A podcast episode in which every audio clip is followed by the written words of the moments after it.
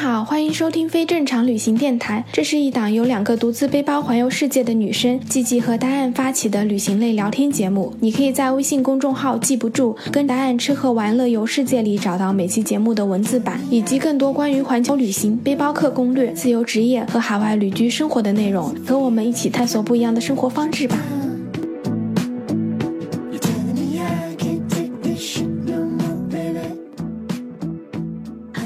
好，欢迎收听非正常旅行电台。这是一档横跨南北半球的旅行播客，带你用声音环游世界。今天这期播客呢，我自己还挺激动的，不对，是应该超级激动，因为我请来了一位，就是算是我自己旅行路上的启蒙吧，就是非常厉害的旅行家、冒险家古月老师。然后我们先请古月老师来跟我们打个招呼吧。Hello，大家好，我是古月。虽然咱们今天比较晚的开始录了，但是我觉得还是挺高兴能能聊一聊的，尤其是在这个很多人都在居家隔离中，而且不只是一两周了哈，有人都上个月了，所以想想有这机会，咱可以聊一聊世界，聊聊。感觉是上辈子的事情一样。对的，对的。在开始之前，其实我还挺想聊聊，就是我真正的开始背包旅行哦，是真的看了你的那个大车去柏林，我那个时候才高中吧，然后看完之后，我后来就真的去搭车去了西藏、新疆这些地方，然后我今天就嗯超级开心。谢谢，好像是啊，就是我们当时是零九年去搭车去柏林，然后一零年春节的时候，当时在旅游卫视播，播完之后呢，就陆续的一几年的时候，四年一五年那那三四年，好像就是背包的人也挺多，然后赶上这个时候了，不敢说是我多大影响，但是又赶上这个时候，就是好多人喜欢开始旅行了，然后也会有人尝试一下搭车啊，现在没有那么多人搭车了，好像过了那阵儿了啊。对的，现在也很难了，确实就是你刚刚讲的，就是因为疫情这些关系，有很多人都没有办法就出去了，对，就关在家里。对。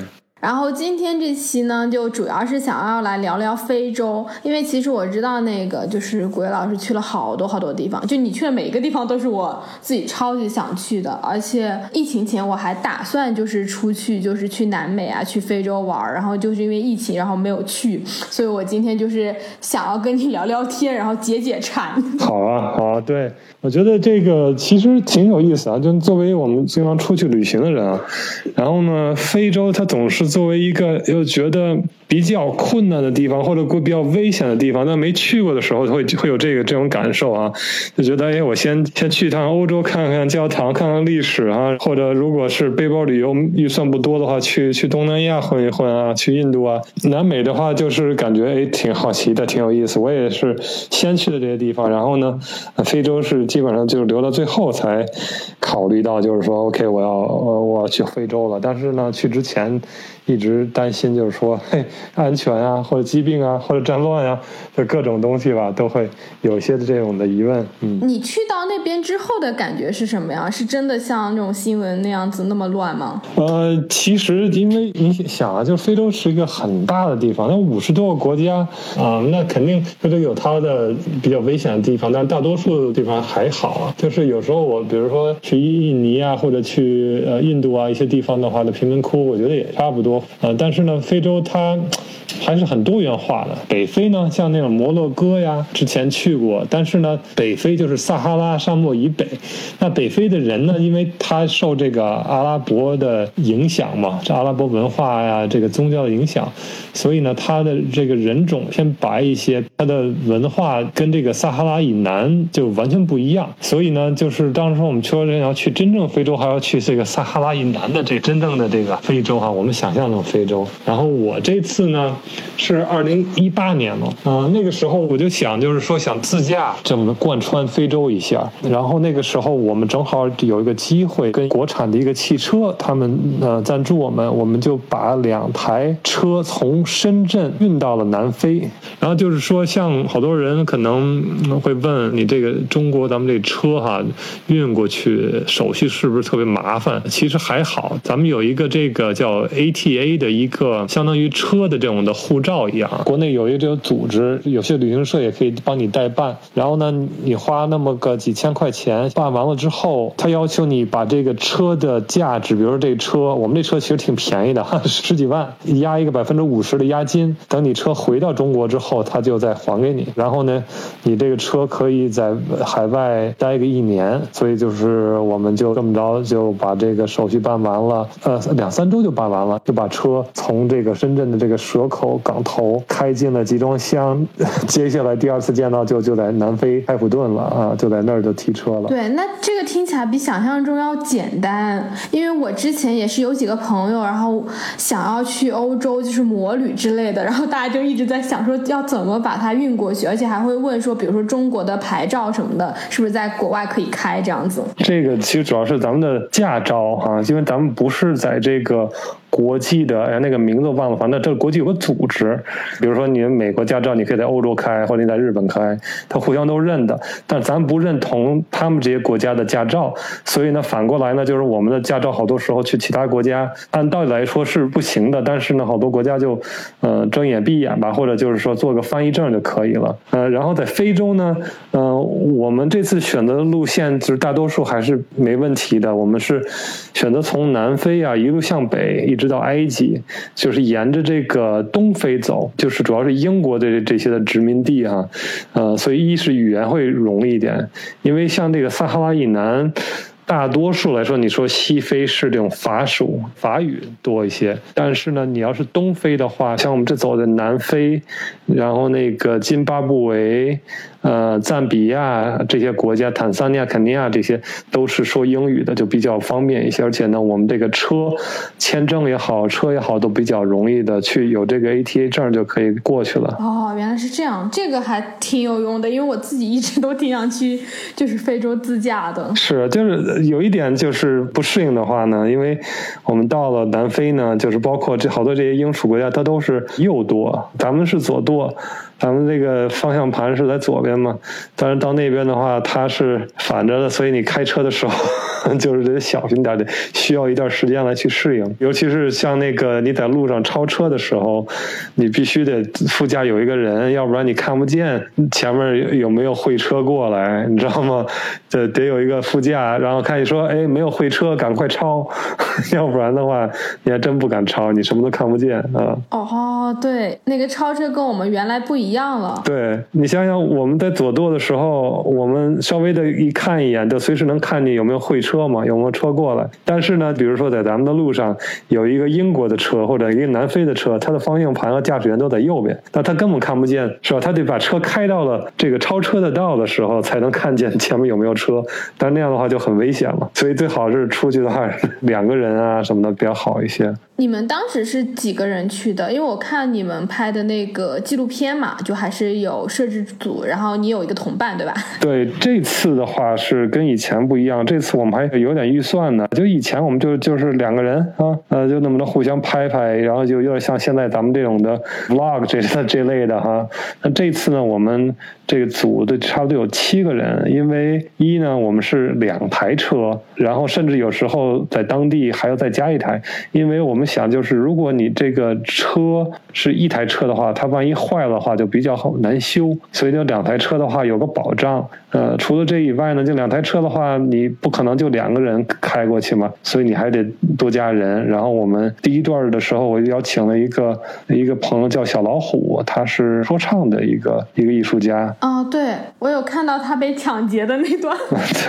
对对对，那个那个，回头我们可以说一下关于南非的治安。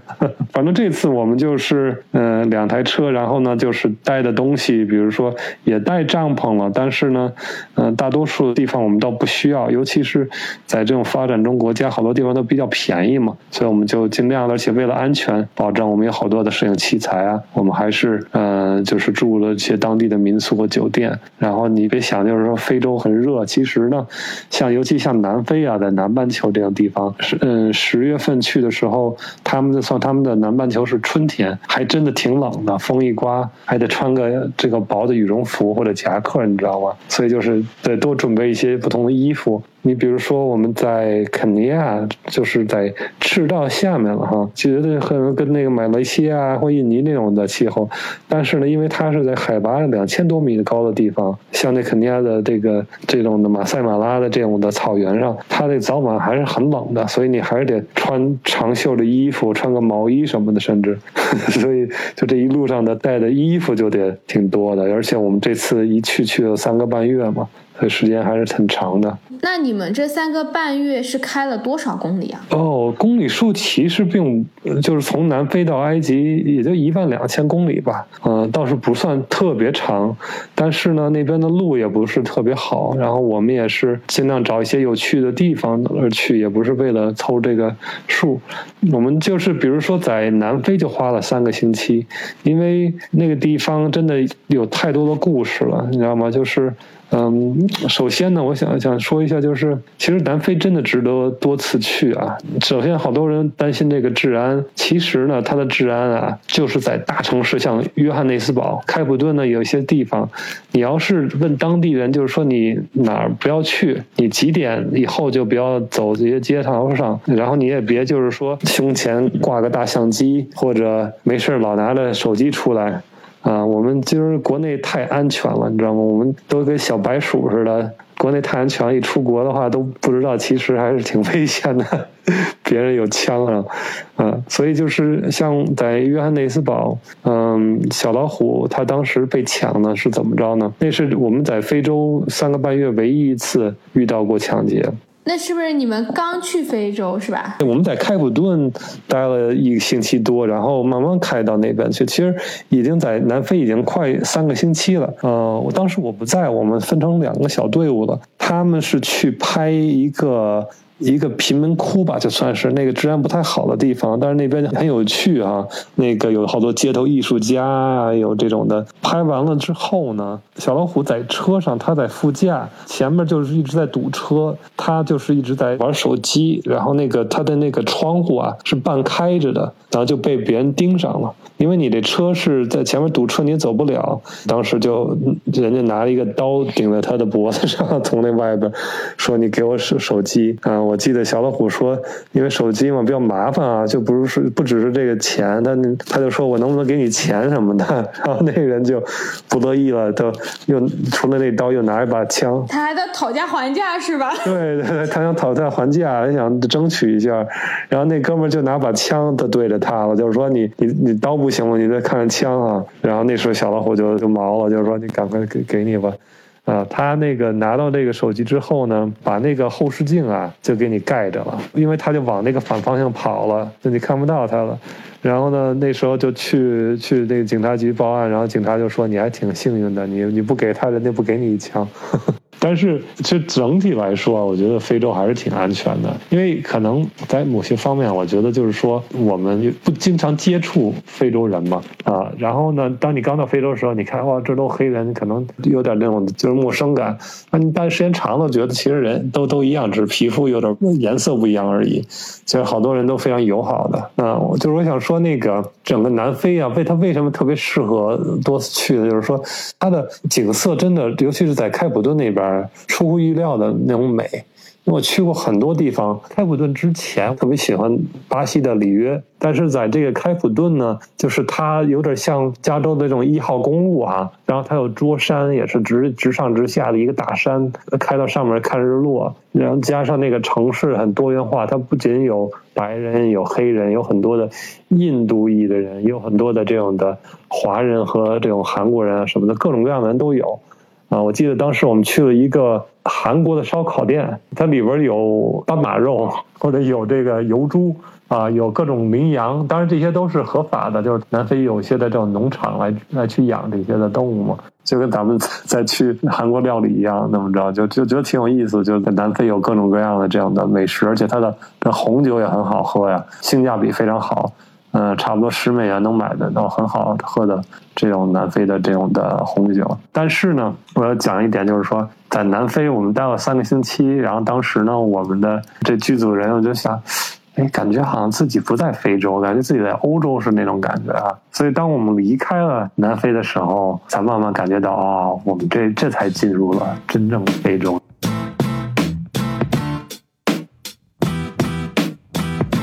从南非啊，我们进津巴布韦。几年前吧，差不多七八年前的时候，他们那个货物膨胀非常的厉害嘛。他们我记得有这个就是纸币，差不多有十亿或者一百亿元的纸币。所以我们到的时候还在去找呢，说这种东西能买买了好几张这样的，就是十亿、五十亿元的票。我说这辈子唯一能当亿万富翁的，可能也就这时候的津巴布韦。但是呢，我们去的时候那边他们正好是也赶上了这个。石油的缺乏，这所有家加油站都要等。差不多要排两三个小时才能加上油。过境之前，我们得到这个消息，所以我们就在南非买了差不多一百升的汽油啊，装在这种的铁皮的这种的油箱，放在我们这个 SUV 的上面，绑在上面。然后说我们有一百升的油，然后呢，根据这个公里数，我们能一直到赞比亚，你知道吗？这么过去，要不然这一路上看这个排队的加油啊，真的，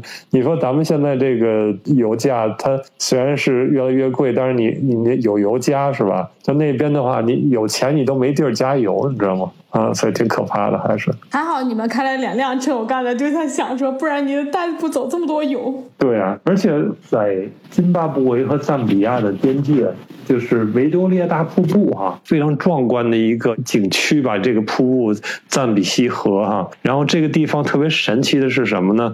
就是说在赞比亚的那边，它有一个地方叫魔鬼池的。它在那个每年水不是特别多的时候，就算是旱季和雨季之间啊，它这个庞大的瀑布，你可以跳进赞比西河的河边，然后它有些这种的。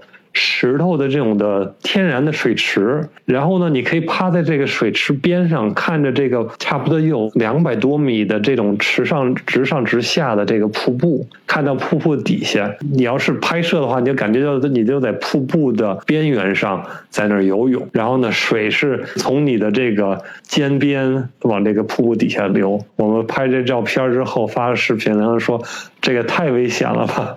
就他们感觉我们就在瀑布边上嘛，你知道吗？虽然我们是，但是我就说那个那个水流其实很慢。其实听起来像那种无边泳池一样，然后你这个是自然的版本。最牛掰的无边泳池可以这么说吧？它呢，因为这个瀑布呢，它会有很多的这种的水会往上走，跟着这个气流嘛，经常会有这种的一一百八十度的特别长那种彩虹，有时候还有双层彩虹。啊，太阳照着，然后辐射的这个这个水上，趴在这个无边泳池啊，这瀑布上看着这个彩虹，觉得真是美极了。哇，听着就很美。还有一个我想起来的这个故事挺有意思，就是说我们这一路上会会碰到好多的中国人嘛，然后呢，是一带一路也好，还是一带一路之前。就有好多的人去，有有两个地方挺有意思，在南非离开普敦开车有差不多半小时，有一个黑人的贫民窟啊，因为南非它的这个贫富差距特别的大。然后，尤其在开普敦，在山上是这样的百万美元的这样的别墅，有这个私人的巡逻的警车，就是每十分钟开过。别墅外边这个墙墙上都是这种高压电。然后呢，你再开个十五分钟、二十分钟，你就开到下边山下边就是黑人的这种的或者其他的种族的人的这种的贫民窟。那这种贫民窟呢，到什么程度呢？就是是全是那种搭起来的。临时搭起来的，他们在那儿住了可能二三十年了啊，一两代人都住在那儿，甚至就你弄个洗手间在外边，你就要锁起来，要让别人用。就因为比如说这这洗手间你家的，不是说你这家里的洗手间，因为你这个贫民窟，你这都是用那种的临时的木板和砖头给搭起来的，你洗手间可能是在你家的外边，在那共用的院子里，但是呢，你要是不锁的话，别人用啊，这个水啊也好，怎么着也好，反正就是。比较麻烦，所以我们当时想用洗手间的话，那个大姐拿把钥匙打开给我们用一下，就在那个贫民窟嘛。然后我们溜达溜达，就是我们看到，哎，有很多的理发店。然后呢，我就心想，我说这是南非人啊，尤其是黑人，他们特别注重这自己的打扮。你在这贫民窟可能也就一两家小餐厅那种的，然后可能得有几十家理发店。就是他们宁可就是说饿着，或者就是说吃对吃不关心，但是他们必须得就是说，哎，头发必必须得整齐，必须得好看。尤其是黑人，他们要扎辫子，要烫头，烫直了嘛，所以他们会花很多钱在这上面。那我觉得通过这个你观察，你看到来到中国最多的就是是吧？餐厅哪儿都餐厅，是吧？其他都都次要了。但是在那个地方，你想吃饭都挺难的。就在这种地方呢，我们就看到有一个百货店，小的百货店，然后是一个中国人，差不多五五十出头的一个男的哈。然后呢，他说他是福建的，来到这边有差不多呃十来年了。为什么在贫民窟里开开商店呢？是吧？你刚刚去别地儿，我就说你这个来十十来年了，十几年了，你回过家我都没回过。那那时候我猜测，可能就是可能是不是以其他的方式哈到了南非的，没有这种手段来去带回国。当时他的那个孙子也就是两三岁呢，在那店里玩儿。然后我就看到那个店的后面，有一块那个这种窗帘似的，我就稍微的扒了一往往里看了一眼，可能就是三三四平米的一个小的地方，然后有个床，我感觉可能就他经常就在这儿睡。哎呀，真不容易啊！你说这个这中国人真是挺能吃苦的，就为了更好的未来，为了子孙啊。就来到一个这样的地方，感觉他还不如，真的不如很多咱们中国这样的地方。到了这个地方，可能能赚一些钱，然后就就这么忍着，啊，真了不起也是。我真的觉得全世界各地，就是不管每个地方，你都能够遇到中国人，就是吃苦耐劳，真的，我觉得很难有国家比得上我们。对对对，尤其是上一辈的人啊，更能吃苦耐劳了。他们可能完全就是说自己不用享受任何东西，只是为了自己的孩子能够给创造更好的未来。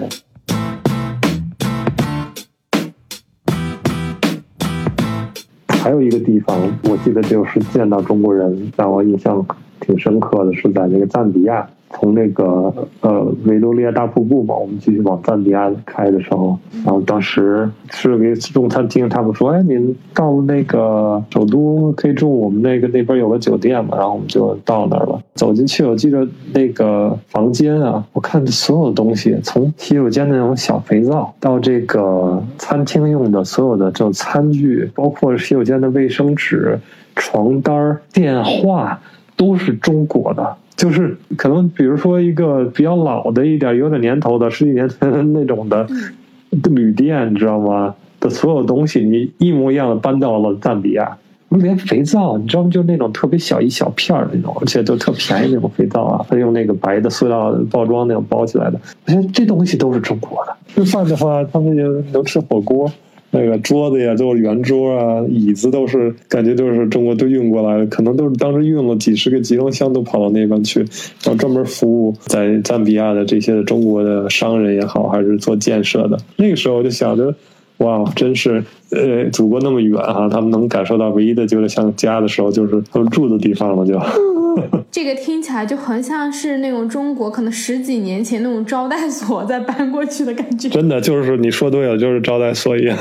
让我现在想起了为什么他们就是连肥皂和这个拖鞋都从中国带回来啊？就是我认识一个人，一个商人，他跟我说，他有一个朋友，可能十年前吧，去埃塞俄比亚，然后呢，那个时候就是他就发现，哎。这个地方为什么这个钉子呀？他是做施工的，他说钉子那么贵啊。然后一问，原来整个的埃塞俄比亚没有做钉子的工厂。然后他想，我们要做钉子的工厂？那好吧，他就是把一一套机械从中国带过去了，然后就开始做钉子，然后就这么着发了财。是啊，我就想，他钉子就是这要五分钱怎么着，就太贵了，是吧？他就做这个就就发财了。当然现在是不行了，现在已经有人做了。但想象可能就是为什么就是尤其像非洲这种地方，它好多东西它是不生产的，这个收入很低，但是它的这个消费并不低，尤其是除除了买食物以外啊，但是呢，就是如果它不生产的东西，所有东西都要运进来，呃，所以就导致它比比国内要要贵得多。那不是在非洲的话，人均的收入不是就都很低吗？那他们吃什么？我都敢想说。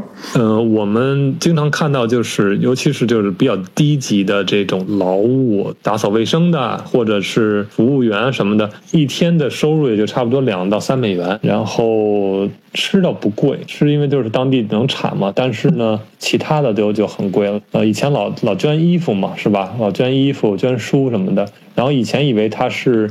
捐到，比如说，呃，中国的一些山区，然后之后我在在那个 B 站上看了一个专门对这个的一个调查，他们就是呃发现其实。这些我们捐的这些衣服呢，都是去了一些工厂，在国内的一些的工厂，他们把这个衣服分类，然后呢，他们再卖给非洲，卖给东南亚啊，然后就是这些地方的话，他们还会就会买这样的二手的衣服啊，这些东西都是二次、三次使用，在这个在非洲，在在东南亚了。嗯，我们当时在埃塞俄比亚也去过一个，它那首都叫亚的斯亚贝巴，特别绕口的一个首都的。名字，然后它有一个全非洲最大的一个就是旧货市场。啊，你能看到各种各样的我们眼里看的废品都落成山一样，然后呢，你会看到他们在买卖。当时我们记得，比如说从哪儿来的，说中国来的，他就说哦，中国，他说是华为是吧？什么什么 vivo、oppo，就是他们就觉得中国也挺挺牛的，因为这些就是他们也喜欢用这种的手机嘛，就觉得呃，觉得就是现在的这种的软文化都是在于这种东西了。然后除了这以外，就是这些香港的这种的功夫片子，他们还特别喜欢。我记得我之前去印度那边也是，就是我去了一个印度很小很小的村子，然后他们还在看，真的就是香港就李小龙的那个片子。我是说，哇塞，这都哪个年代？然后他们还真的看，然后还一直问我认不认识，认不认识。是啊，那想着都从中国来了嘛，也许认识。嗯，呃，我们开车的时候呢，好多的公路啊，也是中国的这个，我们就经常会看到，就是炎热的天气下，可能看到几十个非洲的工人，然后呢，可能看到一两个亚洲的面孔，一看就应该是中国人，也跟着他们一起在那监督施工呢。嗯，以前我们当时有些的这种的，像 Lonely Planet 这类的这种指南的书。他们说：“哎，你从这个，比如说肯尼亚开车到埃塞俄比亚的边界，可能也需要一整天或两天的时间，因为路况特别特别差。然后这个书可能也就是一两年前写的。当我们开的时候，我说：哎，这半天就到了呀，这路好新呐！然后一看，全是中国公司来去建设的。但是这些路呢，就是也不知道为什么就特别空啊。他们当地的这些经济还还跟不上，就是然后你能看到最多的就是人家赶牛的，然后或者这个孩子上上学下学的，那他们就用。”这个路，对，但是路确实非常好，嗯。哦，那就等于你们其实自驾的整个非洲的路况都是还蛮好的。嗯，主路的话现在应该都非常好了。但是我记得我们当时在那个坦桑尼亚的时候，我们要去这个塞伦盖蒂大草原嘛。你知道塞伦盖蒂的大草原，它是有名的这个路况非常烂的地方。很多这种搓衣板路也好，对，不都去看动物迁徙吗？对，看动物迁徙嘛，就是。然后我们这车呢是两驱的都都是 SUV，你知道吗？底盘也不高，但是呢，我们说，哎，咱们试试吧。然后呢，也也雇了一个当地的陆巡嘛，一个丰田，就是万一我们这车不行的话，可以有有个后援车什么的。然后我们就就勉强的，还真把这开下来了。记得有一次是走那个土路嘛，然后突然哐。哎，觉得不对劲儿，好像后轱辘陷到一个这个一个油猪的这个洞里边了，知道吗？油猪的洞里？哎，油猪嘛，他们是在草原上生活，他们会刨，就跟那个狐狸似的，刨好多的洞在地下。他为了逃离这个狮子呀或者豹子的追捕，他会跑到洞里边。然后呢，有时候你在草原上你开车你看不到，直接咚一下过去了。像我们那个轮胎也也也不大嘛，所以就 就直接就陷进去了。还。还好我们只带了拖车的绳子，然后带了那绞盘，所以这些东西都都用上了。塞伦盖地呢，其实在那边就是看到很多的动物嘛，因为我我去过那很多次。夜里的时候，在一个露营扎帐篷，扎帐篷呢，你周边能听见各种的动物的叫，狮子吼叫，然后猎狗。晚上去刷牙，看的拿着那个手电筒，看的有绿眼睛在看着你，知道吗？他们那些动物，它不会来攻击你啊。但是呢，你会觉得哇，还是挺挺酷的，能在这些动物之间来去过夜。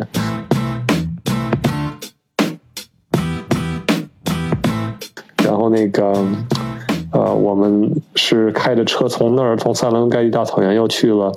呃，开车一天时间的一个纳特隆湖，这是一个火山湖，有很多的火烈鸟在那边，但是那个路更烂了，有很多的深沙的路，然后这个车就好好几次就是刮底，底盘是一个塑料壳，我们就是已经被刮坏了，我们只能用铁丝给它绑起来，还真是把这个车技练得不错，就是当你只有两驱的时候，你真的在。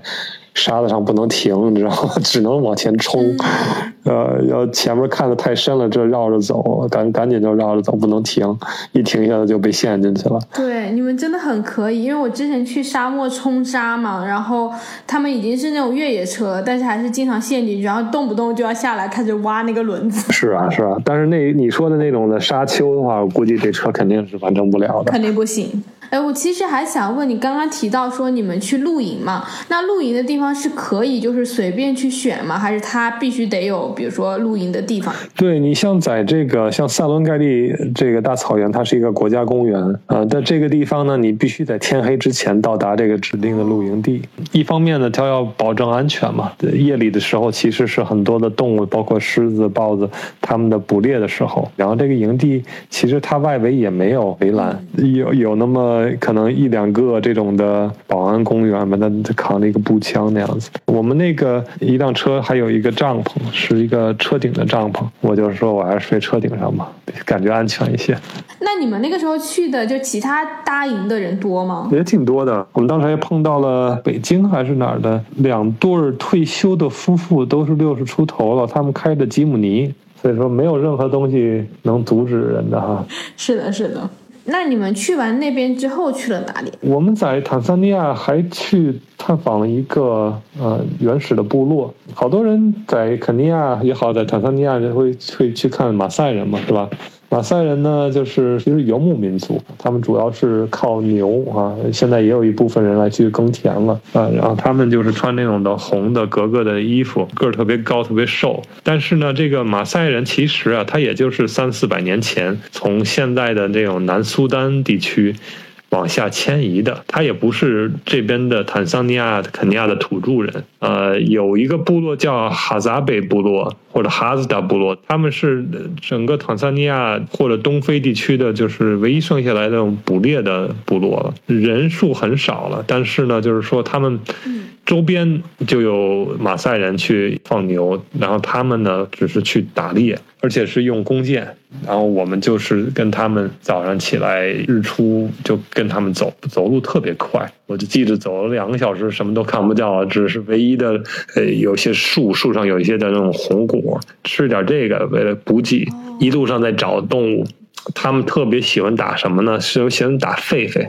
一开始呢，没找到狒狒呢，找鹰猴啊，还是找了一家三口的鹰猴，小小只的那种吗？对，特别小，特可爱。现在好多的东南亚人，他们可能想把那当成宠物，那个眼睛特大，特别卡通嘛。呃，我们又一直走一上午吧，然后终于就是他们好像看到狒狒就往前跑。我就试着跟着他们，也根本跟不上，因为当你去追动物的时候就没有路了，只能是钻树林啊、丛林啊，怎么着？我就没跟上。当然过了差不多多十五分钟吧，就一个男的就拎着一只狒狒走回来了。那个狒狒当时是一根箭穿过了他的胸膛，还活着，但是呢，他那个表情就是已经等死的这种的表情。我那时候就感觉特别的难受，猿类嘛，那都跟人类很近的，就用刀把把它脖子抹了一下，然后就背着狒狒就回去了。回去之后，把这个狒狒和那个鹰猴都放在火上一烤，然后就开始吃了。说让让我吃不吃？我说我真的吃不了这东西，我觉得有点太…… 你说这一段我都觉得天哪，这个好可怕！就是我们其实是没有办法接受，我也同时能够理解他们在那个情况下可能如果。他不吃这个，自己就要饿死了。就我能理解，但是真的还是会觉得很残忍。嗯，他们也会打一些的一些羚羊什么的，但是那种羚羊都跑得快，有时候也打不着。呃，所以呢，就是狒狒还是比较好打的，所以呢，他们会会吃这个。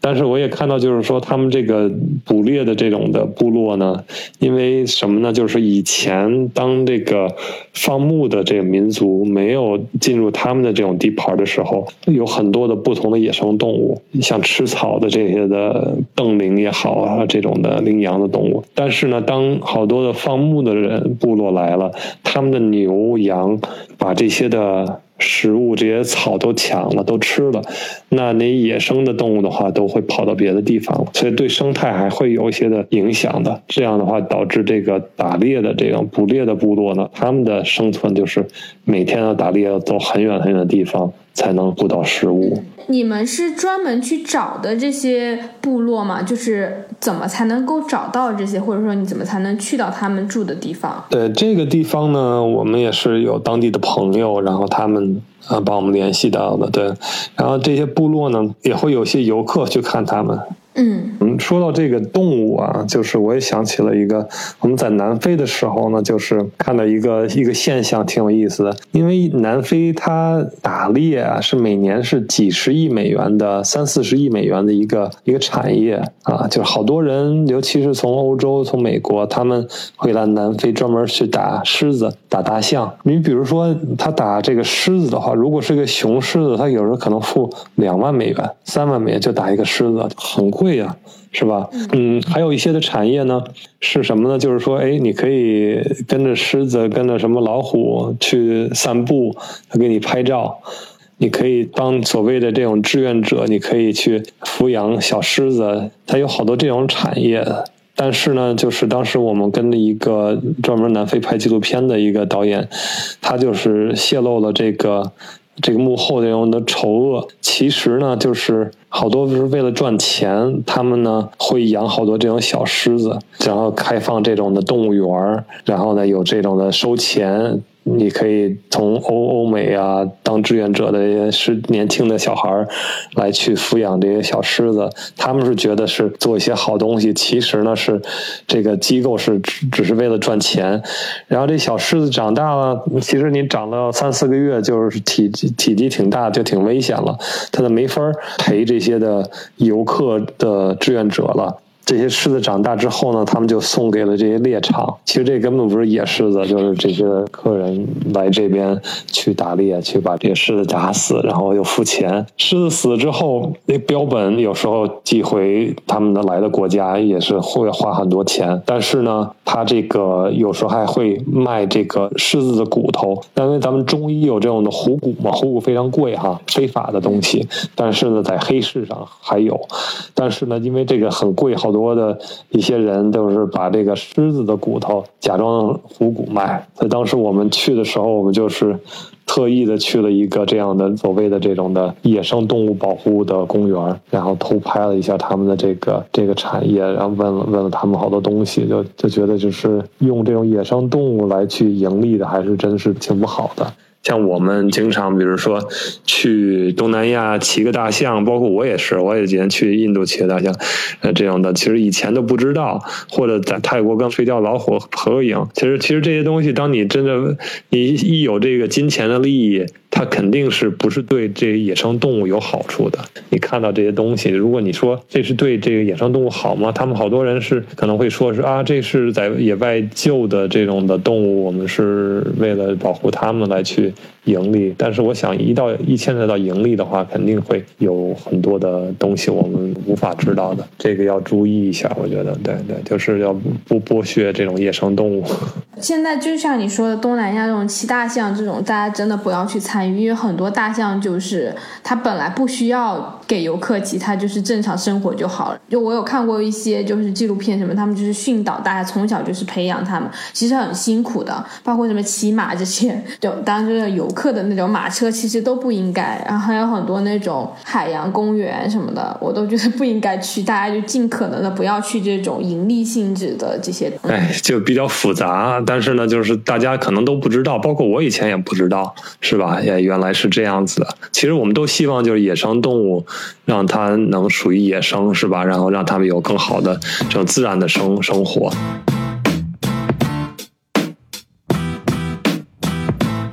还还有一点，我就是也是就在非洲自驾的时候就发现，因为以前就看《动物世界》，总觉得到非洲哪儿都是大象，哪儿都是狮子 那种的场景啊，总觉得特别野。但是呢，当我们到了那儿之后，就发现其实啊，就是能让这些的野生动物生存的，能让它们生活的地方真的很少。大多数的地方都是被人占用了，然后就是当经常会有这个人与这个动物的冲突，尤其是人与大象的冲突，就是为了资源。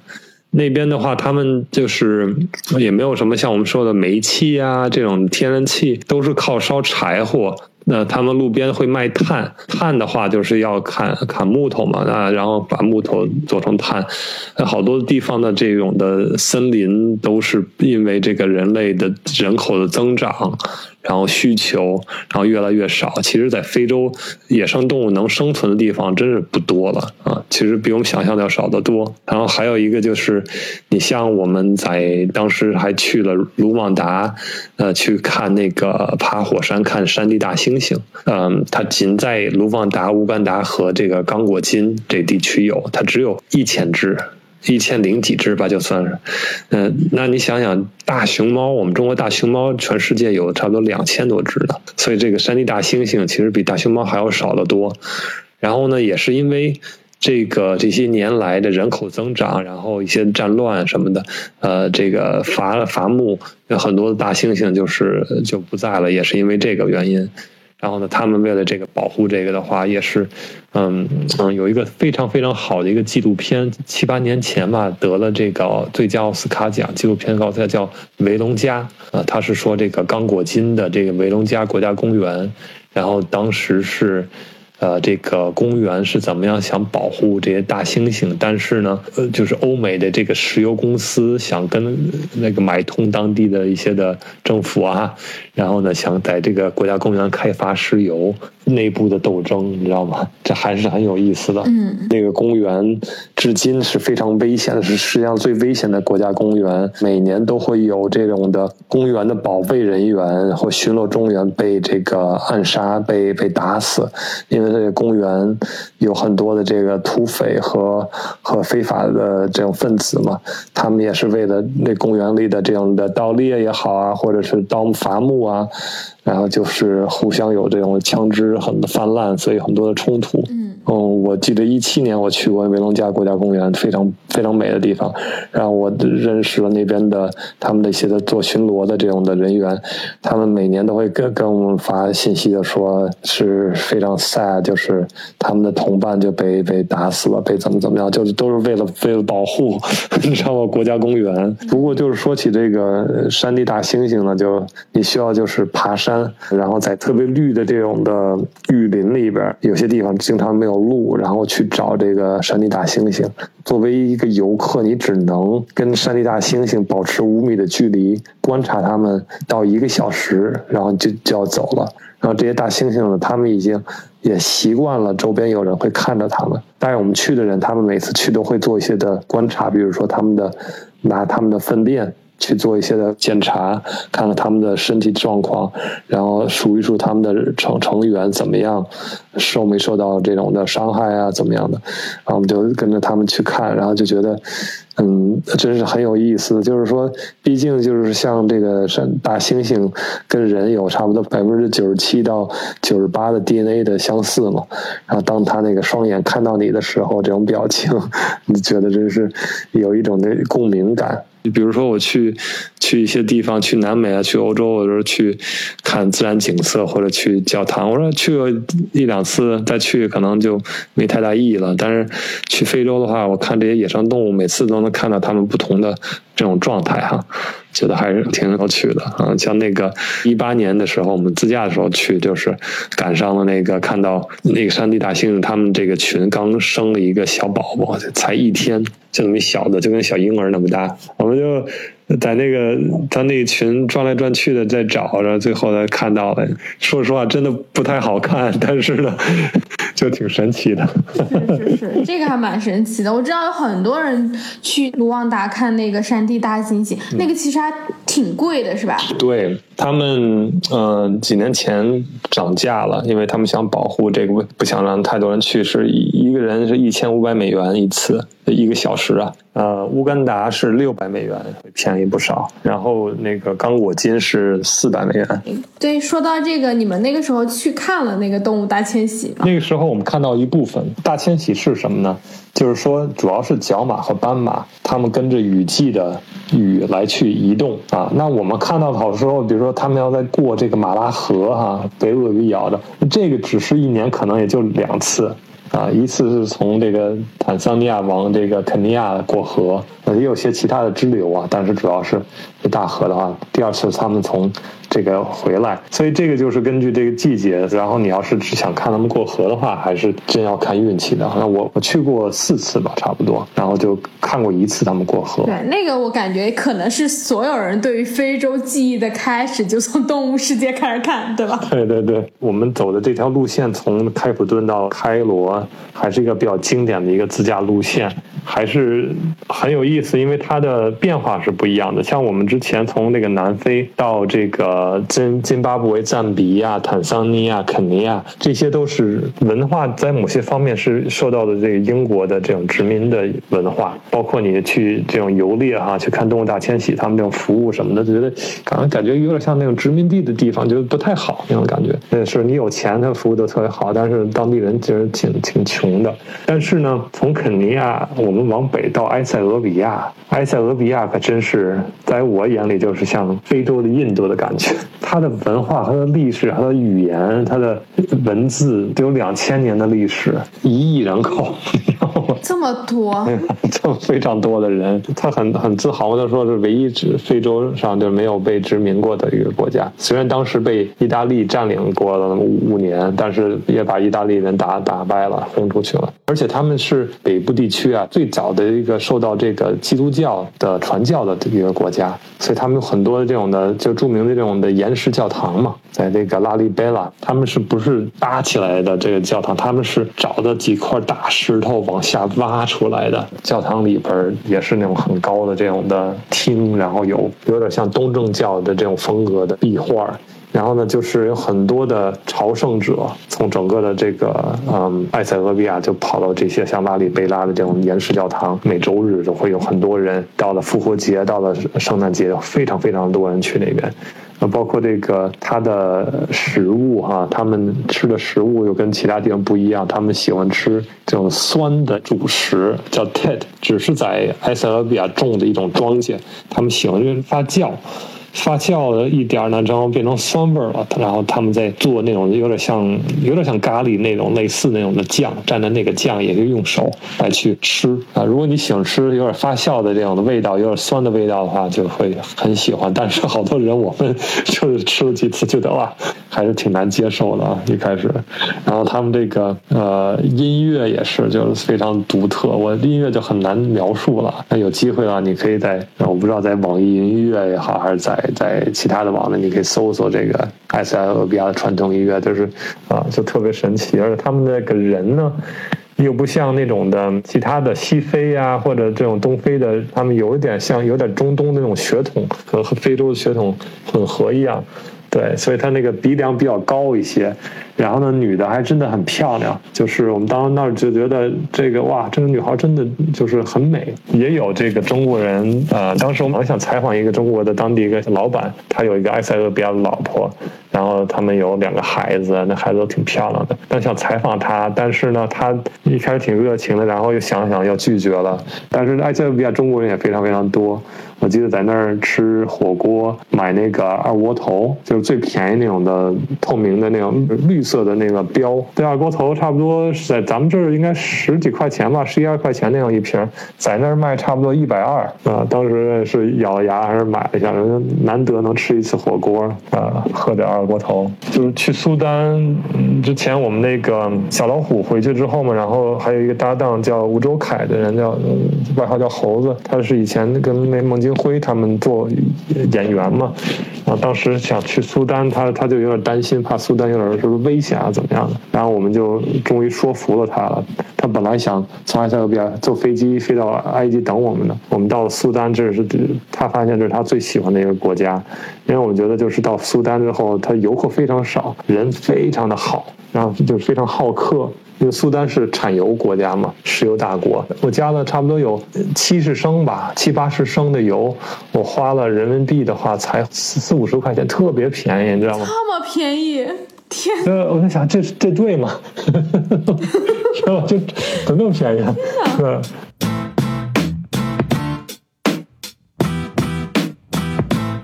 它它其实这个苏丹，尤其北部啊，它是努比亚的一个王国，就是古埃及时期啊，它有这个王朝，两千五百年前，它是受这个苏苏丹的人统治的，就是那个努比亚王国，它是在这个尼罗河这边啊，其实，在苏丹的金字塔总数量要比埃及要多。在苏丹有我忘了多少个，一百多个吧金字塔，但是它的金字塔它的体积没有埃及的大，但是呢，因为它没有游客，所以我们就当时找了一组金字塔，有那么三四个金字塔，我们就在这个金字塔下面露营来着，把帐篷搭起来了，然后跟当地的警察是打个招呼，搭起来他也不管我们，晚上看着金字塔，看着那个因为沙漠嘛，就非常的星空银河。流星，无数个流星，你看到这个两千五百年前的这个金字塔就在你面前，觉得很很梦幻。呃，是不是随时随刻有外星人要来把我们带走？这个太梦幻了，是吧？但是你知道吗？就是在那个晚上，因为在沙漠里，它那个风很大，所以就是睡觉的时候，你在帐篷里哗哗哗那种声音，你根本睡不着觉。那段时间不太好，但是呢。到了早晨的时候，太阳还没还没出来，因为睡不好觉嘛。它旁边有一座山，也不高，爬个十五分钟就上去。爬到那个山上呢，山的另外一侧能看到尼罗河。更远的时候是是太阳正好从那个远处升起，太阳打到尼罗河，尼罗河非常的亮。然后呢，我背后就是这组金字塔，就是慢慢的太阳升起打亮了这个金字塔。在那儿的时候看到这个日出，这感觉这个尼罗河和金字塔这个日出就觉得哇。周边也没有其他游客，真的太太美了。所以这个地方的话，有机会我肯定还要再回去的。当我们都到了埃及之后嘛，那埃及的话就是一个很游客化的一个地方，但是确实是景色也必须得要去看它的这个这些历史四五千年的历史，真的很伟大。但是到了那之后，我们就觉得就是非常难得的事情。我想，你比如说每年一年一年的时候，平时过得很快，你都会想不起来，就是某某个三个月、某三四个月这一个季节都干了什么东西了。但是呢，就是在我们在路上的时候。这三四个月的时间真的太值了。旅行啊，它是一个很好的一种投资啊。比如说你买车的话，可能它是它是贬值的哈，然后你可能比如投股票，最近也可能 跌了很多。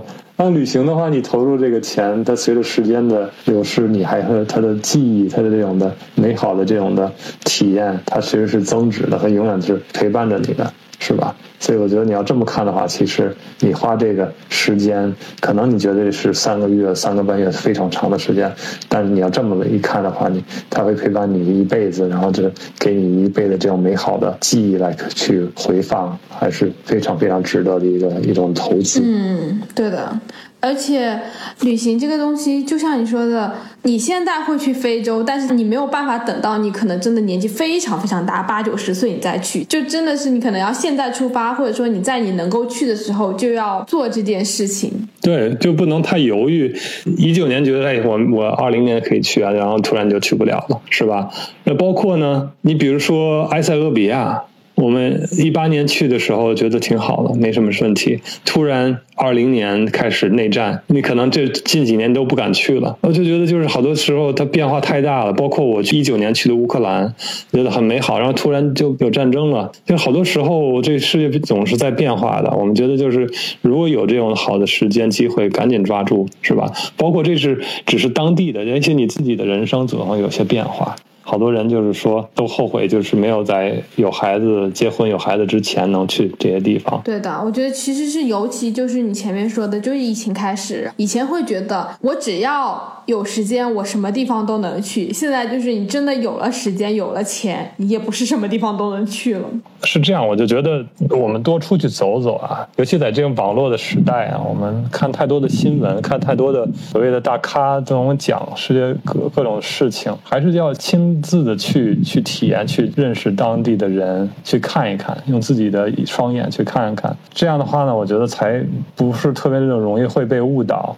或者会觉得这个世界多么恐怖哈，嗯，其实旅行还是有助于这种世界和平和互相的理解、文化交流。最好的这种的例子，就比如说我们很多人喜欢去咱们的一些邻国，但是呢，可能以前的一些历史导致我们对这有好多的邻国有有问题啊。当然，这个是更高的层面，但是呢，你当你自己去了，觉得哎。因为当地人也挺好的嘛，是吧？而且他对我也好，我也也也是开始也有些朋友怎么样的，觉得这个这是这是一个不像之前在这种的电视上或者书上的描述的这样子。对的，因为你很多时候你只听到就是所有的这些新闻啊，这些言论，那个角度是比较单一的。你有亲身感受之后，你就多了很多个不同的体验。你可能就像说你的共情能力、你的同理心会更强，那你就可以以一个比较全面的视角或者说眼光去看待很多很多的问题。我觉得这个其实是很有帮助的，就是人不会变得太狭隘。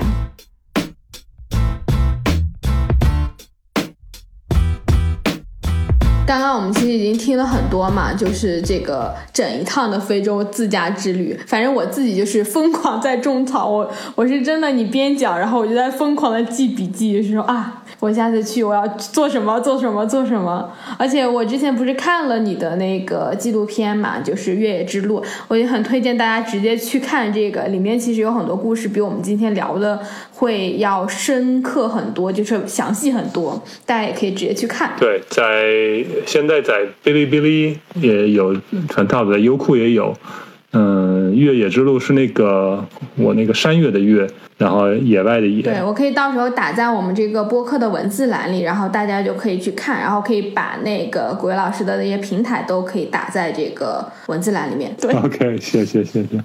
那我们就谢谢那个古月老师今天来聊天，就真的超级精彩。然后等疫情期间你有空的时候，我们可以再来聊聊，就是非洲的这些单个的国家的故事。好的，好的，谢谢你啊。那我们这期的播客就到这里，然后我们下周六的时候继续闲聊全世界，拜拜，拜拜，拜拜。